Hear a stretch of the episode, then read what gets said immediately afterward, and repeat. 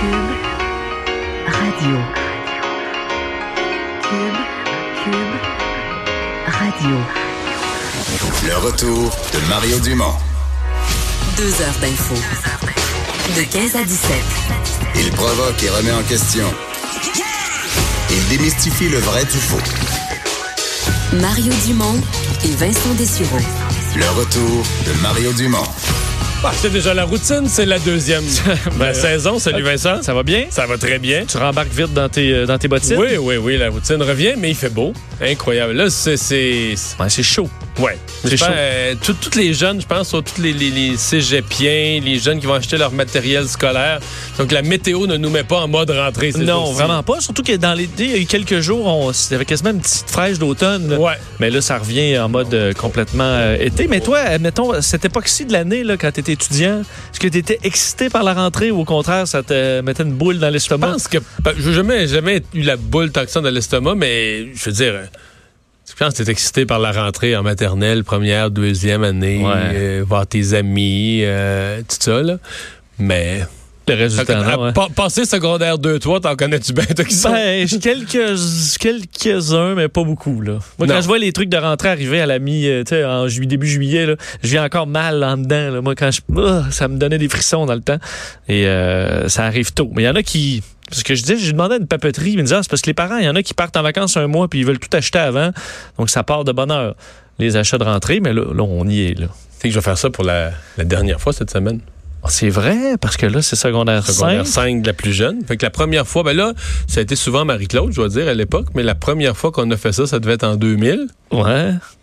Puis là, en 2019, la dernière fois. Ben, ça. C'est elle qui va là. conduire. Ouais. C'est elle qui va se la fait ses cours de conduite. Elle C'est peut pas conduire toute seule, mais c'est elle qui va conduire Mais quand au même. cégep, t'as besoin de trucs non, ben, pareils, au là. cégep, là, papa Tu est vas dire, non, Au mais- cégep, tu t'arranges. Sors ta liste puis euh, achète Ben, ce que tu tu veux. fais ta propre liste, tu te débrouilles avec tes OK. affaires. Euh, mais parce que là, tu- hier, t'avais, euh, tu, tu nous as dit que tu avais une liste de trucs qui t'ont. Mes réflexions de Ouais, l'été, réflexi- tous les jours, te réflexion. tous les jours pour les deux premières semaines. Mais là, aujourd'hui, ma réflexion, c'en est une de, de, sécurité routière basée sur un fait vécu.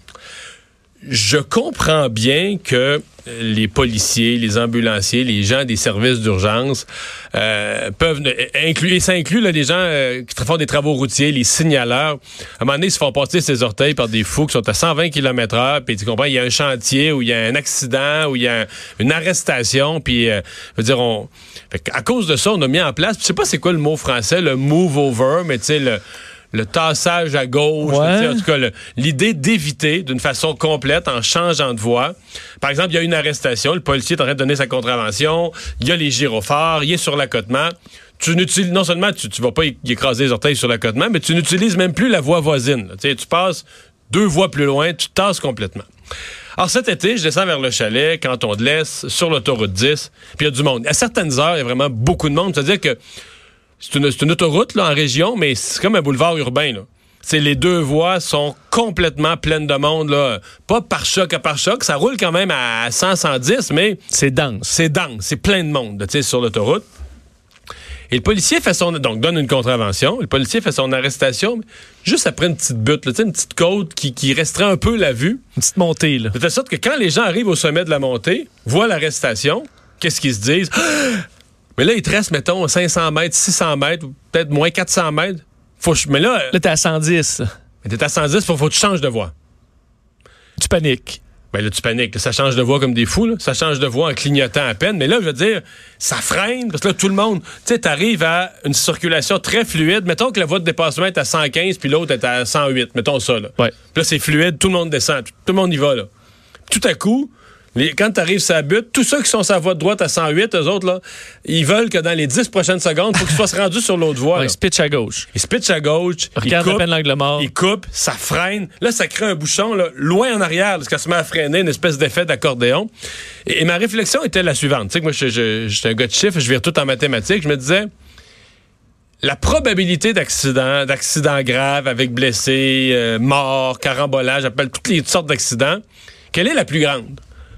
Est-ce que c'est un automobiliste qui roule à 126 km/h ou 124? Au-dessus, là, inacceptable. Au-dessus de la limite, puis même au-dessus de la limite tolérée. Donc, qui, qui se méritait une contravention. Mais quand même, il était sur la voie de dépassement probablement, peut-être relativement habile au volant, assez prudent dans l'ensemble, même s'il dépassait la limite. Versus, là, je sais pas, mais maintenant que la contravention prend 12 minutes à donner, la vérification des papiers, assurance, mettons 12 minutes. Je sais pas, 12 minutes, Vincent, 400 véhicules, 400 véhicules, dire un chiffre, j'invente un chiffre, 400 véhicules, 450 véhicules changent de voie durant les 12 minutes brusquement. Qu'est-ce qui est le plus, auto, plus Ouais, gros risque? ben, ouais, je pense que le move over dans un cas comme ça, risque sur au sommet d'une butte ou juste en bas de la butte, ça, ça peut, ça peut mener à des accidents. Ma réflexion, c'est pas il faut abolir le mot. En plus, c'est drôle, ça se passait à Bromont, à peu près vis-à-vis Bromont, là où a eu lieu l'accident de l'agent Roy, l'agent de police. Qui a mené un peu à qui a mené à la loi. Ouais, parce a carrément mené à la loi. Pas... Mais en fait, ma réflexion, puis là, je me suis- j'ai j'ai lu là-dessus après. Disais, ben, on n'a pas être les seuls au monde, aux États-Unis. Puis aux États-Unis, ça a commencé des accidents. Il y avait un ambulancier qui avait été blessé en Californie, ensuite au Minnesota, les années, fin des années 90. On a commencé à, à dire, avoir des lois qui imposent et ce que je vois ces années-ci, d'abord, ça n'a pas amélioré les taux d'accident des, des Dans ces pays-là. dans ces États-là. Enfin, aux États-Unis, oui. Non. Des services, il y a autant d'accidents sur des services d'urgence, d'ambulanciers, des policiers. Donc, ça n'a pas atteint le but. Mais euh, la réflexion qui conduit présentement, c'est qu'effectivement, il y a des changements de voie, des complications, etc., etc. Peut-être que ce qui serait la chose à faire serait une espèce de réflexion plus globale sur la façon d'agir quand il y a un véhicule d'urgence qui est arrêté. Oui, parce que moi, moi, moi, je prends la 20 beaucoup, là, toujours. C'est un bon exemple. La parce 20, que c'est un problème parce que la 20 devrait être à trois voies. On en a déjà parlé ensemble. Donc, On est d'accord. mais congestionné, là, tout le temps. souvent, souvent, souvent. Sûr que c'était la nuit, euh, il y a quelques Non, non, heures, mais... mais- admettons, en été, moi, là, je peux partir le dimanche midi. À surmonter Le- le Québec dimanche soir, Vendredi, c'est le bordel tout le temps. Tout le temps. Bon, alors c'est c'est le, le- le cocktail parfait pour que ce soit difficile. Et les gens paniquent, se lancent à gauche euh, et, et freinent brusquement, mais c'est parce que c'est mal compris le move over. Euh, Les, les- beaucoup de gens ont comprennent com- pas. Les gens, ce qu'ils ont compris, c'est que c'est sévère. Si tu changes pas de voie, là, tu vas euh, des points de démérite, des amendes, tu vas quasiment perdre ton permis. Ils ont fait une campagne de sensibilisation très agressive et ils ont réussi. Les gens ont Oui. eu peur. tu Parce que la boîte, tu sais, l'image que moi j'ai, là, c'est la boîte. dessinée. là, Donc, tu as là, autour de la, de la voiture de police, dans la voie immédiate à gauche, une zone où tu pas le droit d'aller. Mais c'est pas vrai. Tu as le droit d'y aller. Si tu dois te tasser à gauche, si c'est sécuritaire de le faire. Sinon, tu ralentis. tu ralentis et tu colles un peu le pointillé central. Ben. Tu fais pas, tu essaies de forcer vers le pointillé central Exact. en ralentissant. Encore là, s'il y a une immense vanne, là, euh, je veux dire super large, tu vas pas euh, la, la- y frotter dessus. Là. Tu ralentis. Puis ralentir, ça devrait pas causer. Encore là, tu appuies pas sur les freins d'un coup sec. Là. Tu Mais ralentis, dis- tu prends conscience qu'il y a un tu me dis ce policier. je tu me dis ce qu'il faut. Oui. Moi, je te dis ce que les gens font. Les gens, eux autres, ils ont eu, la population, là, ils ont- en voulant les sensibiliser, on leur a fait peur. Ils sont terrorisés, ils ont peur que, si- comme tu dis, s'ils passent dans la boîte, s'ils passent dans l'espèce de zone, ils vont perdre leur permis. Il va leur Le policier va tout lancer, au, euh, puis là, il va partir après eux autres. C'est ça. Puis ils vont perdre leur permis. Oui. Fait qu'ils changent de voie. Dans les- ils changent de voie. Ils se pitchent dans l'autre voie, sécuritaire, pas sécuritaire, ils coupent. On a mal expliqué ça aux gens. Ils clignotent pas. Souvent, les gens font le changement de voie sans clignoter. Ils ont l'air à dire, ouais, mais là, c'est pas un vrai changement de voie volontaire. C'est une urgence. C'est une urgence. là, que, j'ai pas à clignoter. Mais ça a été mal expliqué aux gens. Parce Oui. qu'au lieu de commencer par. Mais là, il faut leur faire. là. Oui. Faut faire l'explication, mais peut-être qu'il faut faire la loi aussi. Là, pour dire, ben, regarde, la règle générale, c'est de ralentir, c'est d'essayer de, c'est pas poser de gestes brusques. Peut-être faut faire, peut-être faut faire de nouvelles campagnes de sensibilisation. Là, on a fait juste la sensibilisation sur faire peur aux gens. Là, vous allez, vous allez avoir des points de démérite, ça va vous coûter cher. Il y a trop de nonos, faut croire, sur les routes du Québec pour comprendre une- un Non, truc de base. mais- Parce qu'en fait, c'est- je me souviens que la campagne, c'est vrai que ça commençait par changer de voie. Mais la boîte était dessinée, il fallait pas que tu Oui, dedans. Là. mais ça devrait commencer par, quand vous voyez un véhicule d'urgence ou même des, remorqueuses sont inclus là-dedans, là, vous ralentissez. Et si c'est sécuritaire, puis vous pouvez le faire sans problème, vous, vous, pouvez- vous- vous pouvez idéalement vous tasser de voie. Mais ça devrait commencer par vous ralentissez plutôt Mais que Vincent- commencer par se pitcher dans l'autre voie. Mais Vincent, je reviens au point de départ. Est-ce que l'implantation d'une loi comme ça pour protéger les policiers devrait pas aussi venir avec une obligation des policiers de dire là, écoutez, là, on a fait ça pour vous protéger, vous arrêtez plus n'importe où, là. Vous ne pouvez pas, vous pouvez pas donner une contravention dans une courbe. Vous pouvez pas donner des contraventions dans un endroit, sachant comment les conducteurs vont réagir en amont. Vous pouvez pas donner une contravention à un, endroit là, où les gens vont vous découvrir à la dernière minute. Au dernier moment, ils vont voir Au bout d'un long virage, euh, justement, au, au sommet d'une colline. Ben, c'est ça. Ouais. À la limite, je sais, que c'est compliqué, mais dites au conducteur d'aller plus loin, de se tasser. de- Ben, t'éteins les gyrophares puis tu rallumes un peu plus loin. Ben oui. Ils peuvent les rallumer quand ils veulent. Mais parce que ça, je pense qu'il y a des policiers qui s'en foutent. Dire, ils donnent une contravention, ils donnent une contravention, puis là, eux autres, leur quota n'est pas atteint, fait que la contravention est plus importante que tout. Fait que la loi les protège, puis s'il y a un carambolage, puis qu'il y a trois enfants morts, on a l'impression que... Mais ça, à mon avis, ça va arriver. À mon avis, là, euh, une des nouvelles qui va finir par découler du nouveau... En fait, peut-être qu'on ne le dira pas. Probablement quand, les policiers vont rédiger leur rapport, ils mettront pas, ils mettront pas ça comme faisant partie de l'explication. Mais à mon avis, ça va arriver. À mon avis, des changements de voix aussi nombreux, aussi brusques, il va arriver un carambolage. Tu sais, quelqu'un va mal gérer ça ou va être Ben, c'est sûr, quelqu'un sur son euh, sur, sur ses textos, là, puis je comprends que là, c'est le conducteur qui est à blâmer, sauf que plus tu fais freiner des gens brusquement, plus tu risques qu'il y ait une personne qui regarde pas qui fonce dans le tas. Moi, ce qui m'a frappé, c'est que, je veux dire, en bout de ligne, là, euh, si tu donnes des contraventions sur la sécurité routière, si tu crées un événement, donc une multitude de petits changements de voie brusques, tu crées un événement beaucoup plus à risque qu'un seul conducteur qui va un peu trop vite. Je comprends si tu pognes un, un conducteur qui va à 200 puis qui dépasse un à gauche, un à droite, un sur l'accotement, ça c'est un comportement fou là. Mais si tu fais, si t'es en train de donner une contravention à quelqu'un qui allait 4 au-dessus de la limite tolérée, à mon avis, tu crées une situation beaucoup plus dangereuse, beaucoup plus à risque que celle que tu as voulu éviter. Mais enfin, Mais est-ce que, parce que, parce que parlant de sécurité routière, tu dis- parlais du, du débile là, qui va à gauche puis à droite, et- mais moi, un des problèmes, j'ai dimanche soir, pas- j'en ai vu un. là. Un Ontarien, pour Ouais. le dire. Qui, Il a qui même utilisé, à gauche dépassé à gauche, à droite. Puis parce que, évidemment, parce que lui, il veut rouler à 130. Puis c'est congestionné. La 20 est une, auto- est une autoroute congestionnée. Mettons, ça roulait peut-être à 100, ça va de dépassement à 90 sur l'autre, bumper à bumper. La route est juste trop pleine. C'est plus une autoroute, c'est devenu. Puis ça, là, en plein milieu, avant Drummondville, en plein milieu des champs, là. Oui, S'il y a trop les de gens ils monde. virent fous là-dedans parce qu'ils pensent qu'ils se disent tasse-toi, t'es à gauche. Mais non, les deux voies sont pleines. Mais on est 2000 à vouloir dépasser à gauche. Fait que attends, Les deux voies sont pleines. Mais les, les Mais là, de il y a gens qui lui, paniquent. t'allais dépasser. Tu sais, une entrée, là. Tu sais, une entrée d'autoroute qui est faite. Ouais. T'as des sorties, puis t'as des entrées. Mais là, quand il y a une entrée, ça fait un élargissement, là, la voie que la personne, pour que la personne fasse son CD, C'est un pas- pointillé. un euh, petit pointillé. Mais lui, là, il s'est tassé dans l'entrée. Puis il est allé se réinsérer entre deux autos, mais genre à 130. il est là. dépassé par la sortie de par, l'autoroute. par- pas par la sortie, par l'entrée, si tu veux. OK, là. là. Par l'entrée, de- utiliser l'espace de l'entrée d'autoroute pour aller. Parce que ça, là, sur les. Un des, parce que tu parlais des, des, des il y a jamais de autopatrouilles, des fois qu'on dirait veulent juste, des fois, avoir leur quota. là. Puis moi, puis j'ai posé la question à François Bonnardel, le ministre des Transports, la semaine passée, qui m'a dit ben, je m'en remets aux policiers, là, puis c'est correct. Mais moi, j'ai dit sur la 20, là, les policiers, j'en vois plein. Là. Sûreté du Québec, il y en a, là. Mais ils sont toujours bon, entre les deux voies, là, dans la zone où tu peux pas traverser. Là. Euh, ils sont là avec leur radar. Mais donc, c'est uniquement moi, les présences policières à 100% des fois, C'est du pour radar. juste du radar pour la vitesse. Mais moi, ce que je vois en tant que conducteur sur la 20 toujours, sur les autoroutes du Québec, c'est rarement une question de vitesse, moi, qui me fait peur. C'est les comportements dangereux, les gens qui collent au cul, qui dépassent à droite, qui dépassent en panique euh, sur l'accotement, euh, des gens qui, euh, qui collent au cul des camions, qui coupent des camions. C'est des comportements que je vois. Puis ça, Ça, tu les attraperas jamais. jamais avec Arrête- un radar. Arrêté au milieu, là. ouais. Tu vas prendre quelqu'un qui est un peu, surtout dans le trafic, là, tu vas pogner quelqu'un qui a un petit bout là, de lousse, là, puis là, il pèse un peu sur le gaz, ça rend pas trop compte. Mais est-ce que c'est 124, ça? Le, bon. eh ben, le gars qui est fou, le fou furieux, il va ralentir, il va voir la, la voiture au loin, puis il va ralentir. Puis ça, les, je sais qu'on a retiré les voitures banalisées, là, les voitures fantômes de police, parce qu'encore là, il y a eu des accidents, puis on les voit pas si bien que les autres.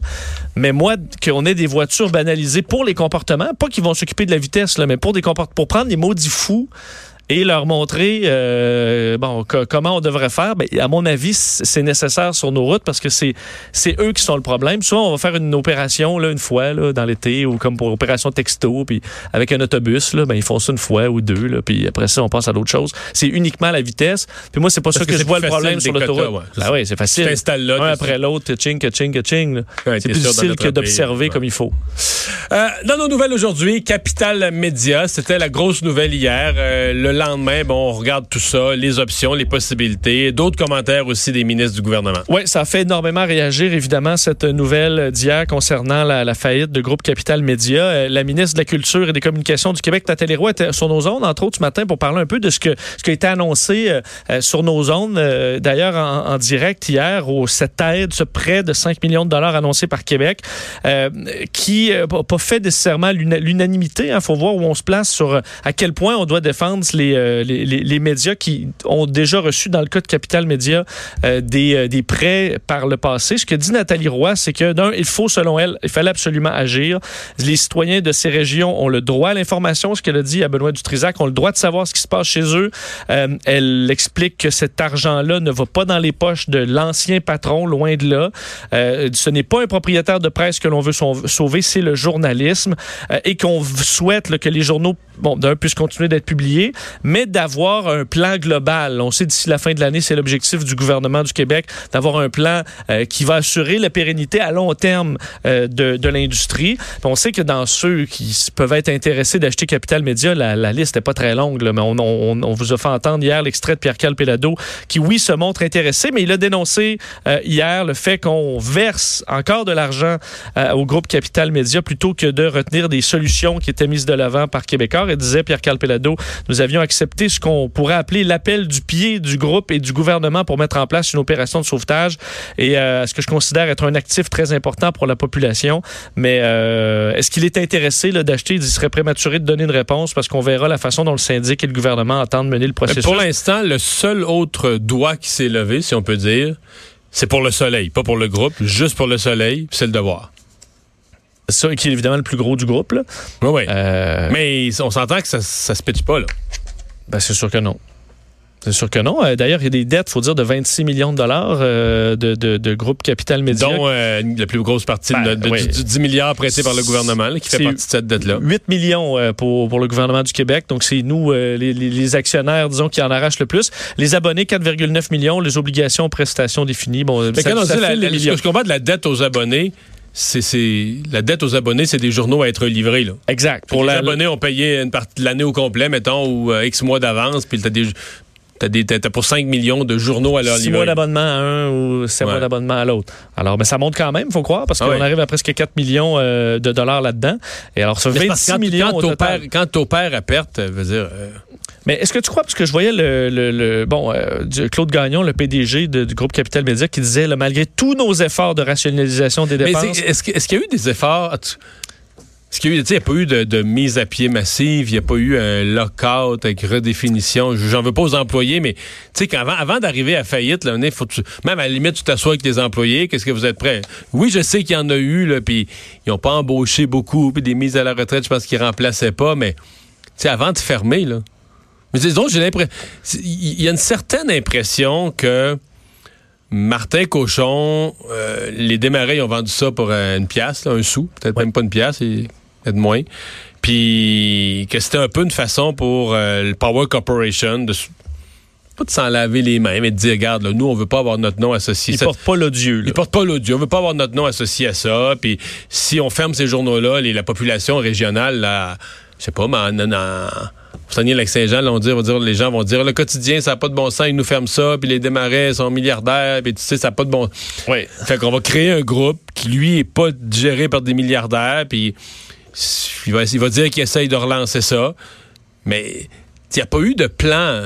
Tiens, y a-tu, mettons, je te demandais, Ouais. qu'est-ce qu'il y a eu de spectaculaire? des- ça aurait- on en aurait probablement parlé, mais Des ça un peu dans les encore. Parce qu'eux parlent de rationalisation, tous nos efforts de rationalisation des dépenses, malgré tous les gestes posés pour améliorer notre efficacité, malgré les investissements importants pour développer de nouveaux outils plus performants et de nouvelles sources de revenus, la situation demeure difficile. Alors, ils disent qu'ils ont vraiment fait des pieds et des mains.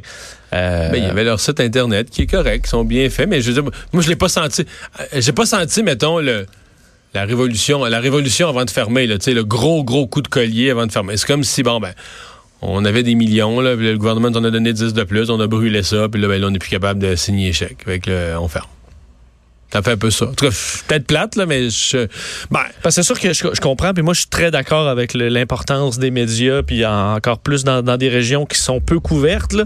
Et euh, mais c'est sûr que tu veux qu'il y ait une, je veux dire, est-ce qu'il y a du gras à couper qui est inutile? Oui. Ça peut pas être subventionné à la pièce tout le temps non plus. Là. Tu Tu peux pas dire, ah ben là, à chaque fois qu'il y a un média, tu à chaque fois qu'un média est en difficulté, il va voir le gouvernement, le gouvernement il donne son aide. Tu D'abord, ça place les médias dans une position épouvantable en face de gouvernements qui sont supposés surveiller. Là. Tu t'es supposé surveiller le gouvernement, mais t'es obligé d'aller le quêter pour survivre. Là, chaque année, il faut que tu ailles demander le monde. C'est quoi ta crédibilité comme chien de garde du gouvernement?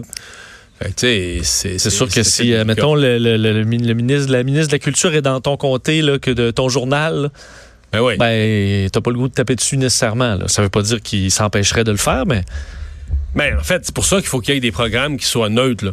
T'sais, exemple, si on donne ce qui est- par exemple, un crédit d'impôt pour euh, les, les travailleurs de l'information. Tu dis, regarde ça, c'est, ah, ça, c'est parfait. Tout le monde y a accès, tout le monde y a droit, c'est neutre. Puis là, euh, je veux dire, peu importe le gouvernement, peu importe le parti, le crédit d'impôt est là, il est instauré, il est là pour rester. Là, tu as une mesure universelle. Mais quand tu as de l'aide à la pièce, là, que tu vas, que tu vas, que tu vas quitter le gouvernement, tu es dans mèche. Ah, parce que s'il y a un petit entrepreneur qui veut se partir un petit journal euh, local dans Il une région, ben, il je veux dire, lui, ça, si l'autre est, qui en arrache, c'est subventionné toujours, mais pas lui, ça donne, un- il peut pas, il peut pas déployer ses ailes. Euh, la DPJ euh, qui est bon a été prise à partie ce printemps dans un dossier à Granby qui est tristement célèbre pour ne- n'être pas intervenu assez vite. Là, on lui reproche l'inverse cette fois-ci. Ouais, une histoire qui, qui va être à surveiller. Évidemment, avec des dossiers comme ça à la DPJ, on n'a pas tous les détails. euh, Il faut, être prudent, mais on sait que depuis la tragédie de la fillette de Granby, on surveille. euh, ça fait beaucoup jaser les dossiers de la DPJ. Et cette fois, c'est rapporté par, euh, nos, collègues du, Journal de Montréal. Depuis, bon, une mère de famille de Saint-Jérôme qui a perdu la garde de son bébé de deux semaines seulement. Et elle sort pour dénoncer la DPJ.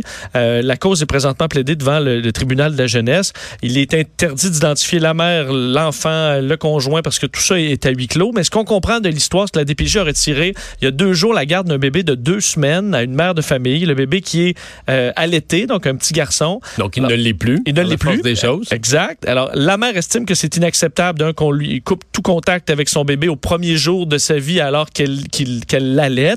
Euh, son avocate euh, raconte que la mère n'est pas une consommatrice de drogue ni d'alcool, qu'elle n'a jamais eu de comportement violent. Ce serait une querelle à la base entre les deux parents euh, qui aurait mené donc à une intervention, mais c'est le comportement du père. Encore là, selon l'avocate, de la mère, là, mais le père qui était problématique.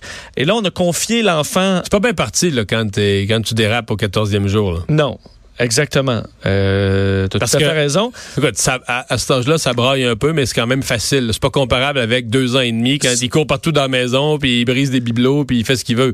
À 14 jours, il fait pas bien ce qu'il veut. là. Dire, il pleure, à la limite, il est dans son, dans son petit berceau. puis, il veut pas- Tu dors pas, mais tu n'as pas Ouais. temps à te chicaner avec. Euh, non.